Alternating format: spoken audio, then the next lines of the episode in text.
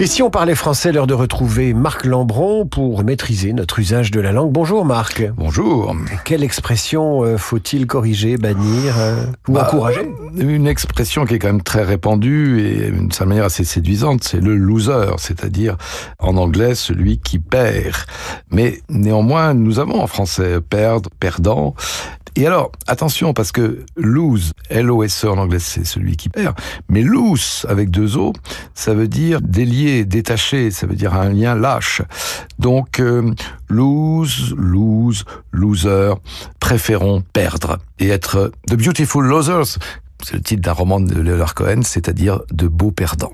Et souvent on dit la loose aussi. Ah la loose. Il est de la lose. Alors qu'est-ce qu'on pourrait dire à la place C'est de la loose. Oh la déveine. Euh, oh la ah, déveine. Ah, il est vraiment barré.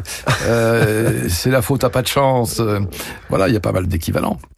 On a beaucoup de chance de vous avoir, Marc Lambron. Dire ou ne pas dire, c'est l'ouvrage dont vous tirez ces chroniques paru aux éditions Philippe Presse et l'Académie française, bien sûr.